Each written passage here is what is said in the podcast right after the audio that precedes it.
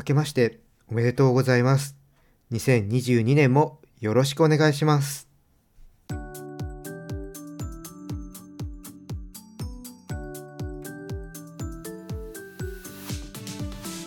美味しいビール飲んでますか？ビールに恋するラジオパーソナリティのコグネです。この番組はビール紹介やビールにまつわる話をお届けすることでビールが飲みたくなるビールが好きになっちゃう番組です昨年はビアコイをお聞きいただきありがとうございました。今年のビアコイですが音声配信を始めた頃から掲げているスタンド FM 収録配信500回を目指して頑張っていきたいと思います。ポッドキャストの方もその頃には300回くらいになってるかな。両方継続して取り組んでいきます。皆さん引き続きよろしくお願いします。はいでね今回は岩手県の遠野ビールズモナのコラボビールの感想と2022年の抱負を話してみようと思います。抱負は番組の後半にお届けします。最後までお付き合いください。それでは今日もビールに恋していきましょう。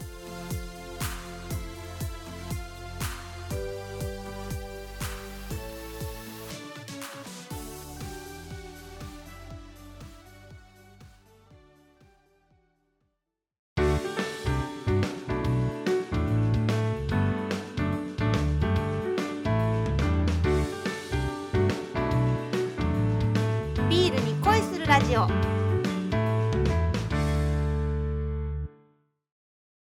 ビールに恋するラジオ略してビア恋。最初は今日の一杯から。このコーナーではおすすめのビールを紹介します。今回紹介するビールは岩手県の遠野ビールズモナ Beyond Clouds です。こちらは宮城県の気仙沼にある Black Tide Brewing さんとのコラボビールです。ビールのスタイルはトリプルドライホッピングラガーと聞き慣れないスタイルです。ドライホッピングというのは発酵終了時にホップを投入して香りをつける製法です。ただこのビールはズボナさんのウェブサイトによると発酵の段階でホップを3回入れているようです。この発酵の段階でホップを入れる製法をディップホップといってキリンビールさんが特許を持っている技術です。この製法で作るとえぐみを出さずフローラルな香りを抽出できるということです。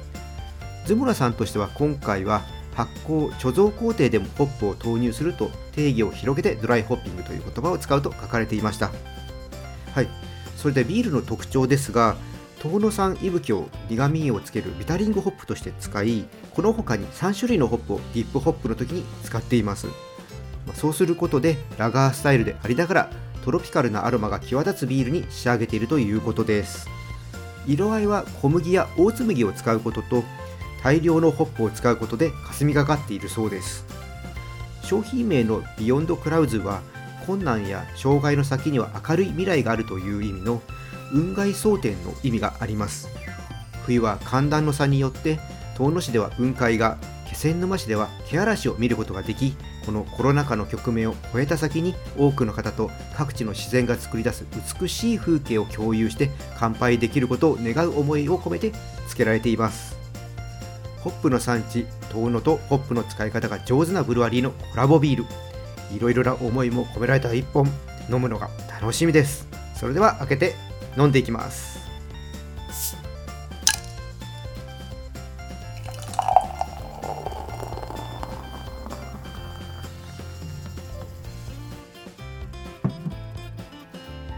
色は思ったより霞んでおらず、うん、比較的透明感のあるアンバーですね。ボトルの底にちょっとね成分が沈殿しちゃったかな。ちょっとまた後でね揺らして飲んでみます、えー香りはですねおーグラスに鼻を近づけると柑橘類を思わせるアロマが華やかに香ってきますね。その後ろにミルクシェイクのようなね甘いアロマもねほのかに感じます。じゃあちょっと飲んでいきますね。味の方ですけども。おー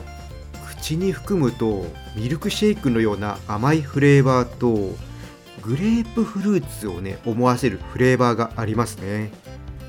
少しねとろみのある口当たりでミルクシェイク IPA のようなね味わいでボディの重さもあるんですけども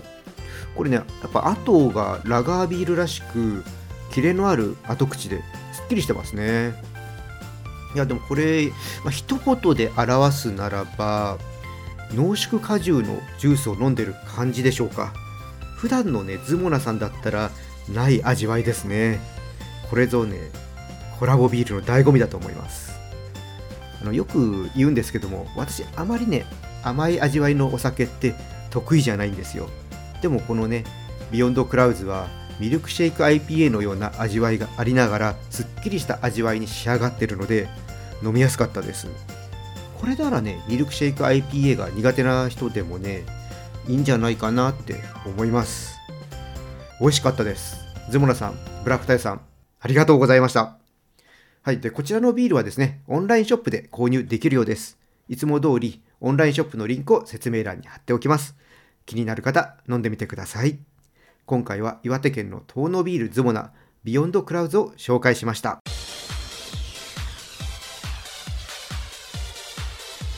ビールに恋するラジオ。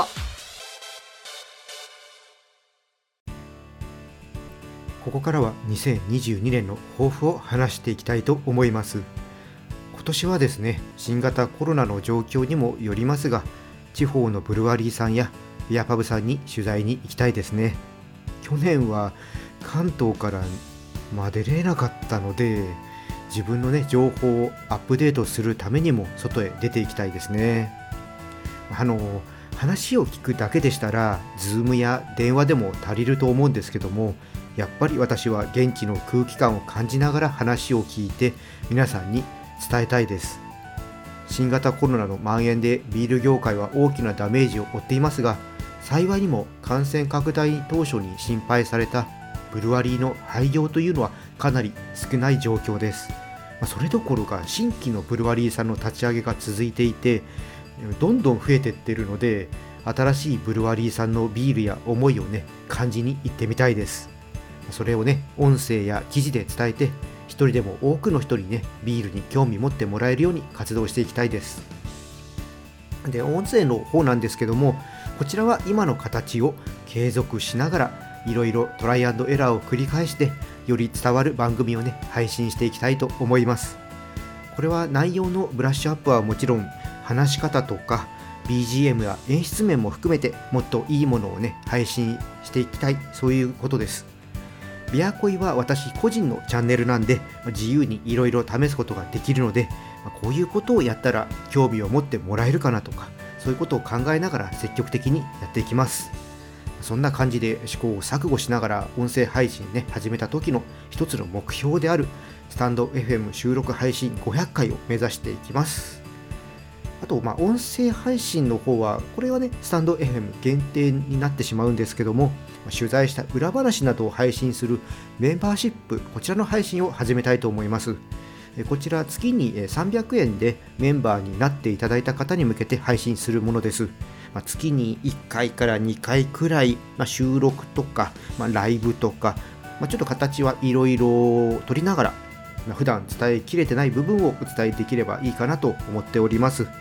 メンバーシップはシステム上ちょっと月額制になっていますけども、ちょっと手間になってしまうんですけどもね聞きたいものがある時だけ登録してもらう形で全然あのいいです。もう問題ないです。ちょっと私を応援するよという気持ちでね登録してもらえると嬉しいです。これはねあの登録していただいた、えー、方とのねコラボライブとかねそういうのもねちょっとやりたいなと考えているのでもうちょっと話したいなという方いたらねぜひ一緒にちょっとえこちらのね、メンバーシップの方で限定的にね、お話ししましょう。はい。で、ポッドキャストの方はですね、不定期で配信をしていますオリジナルエピソード、こちらをね、継続してやっていきてます。これはですね、私とブルワリーさんの出会いを語っているもので、まあ、普段あまり深くね、語ることがない私のブルワリーさんへの思いを話しています。スタンド FM お聞きの方ね、ポッドキャストの方もね、よかったらちょっと聞いてみてください。はい、という感じで、ビアコイに関しては、こんなところでしょうか。あとはですね、運営に関わらせてもらっているさからばの方でしょうか。こちらはちょっと自分一人でやっているものではないのでね、まあ、勝手なこと言えないんですけども、個人的にやってみたいなと思っているのが、いろんなお酒のね、魅力を知ってもらえる機会作っていきたいので、まあ、メディアへの出演でですかね。自分たちで発信していく他に他の人の力を借りながら多くの人にお酒の楽しみ方伝えていきたいですお酒ってねなくても生きていくのに問題ないんですけども正しくね付き合っていくと人生をもっと楽しくて豊かにしてくれるものなので、まあ、そういったところを4人でね伝えていけたらなって考えてます。はいとまあちょっとねつらつらとお話ししてきましたが、まあ、要はね何が言いたかったかというと多くの人にねビールの魅力をもっと伝えていきたいっていうこと。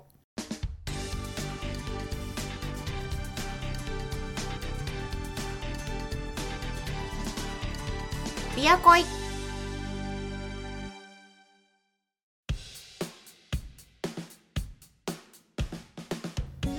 ということで、ビアコイ今年もよろしくお願いします。2022年は、まあ、どんなことが起こるのか、不安なね、こともありますが、そういったところも成長の糧にしていけるよう活動していきたいと思います。繰り返しに、ね、なりますが、まずは収録配信500回、これをね、達成できるように頑張りたいと思います。それには皆さんの応援が必要です。引き続き、ビアコイ聞いてください。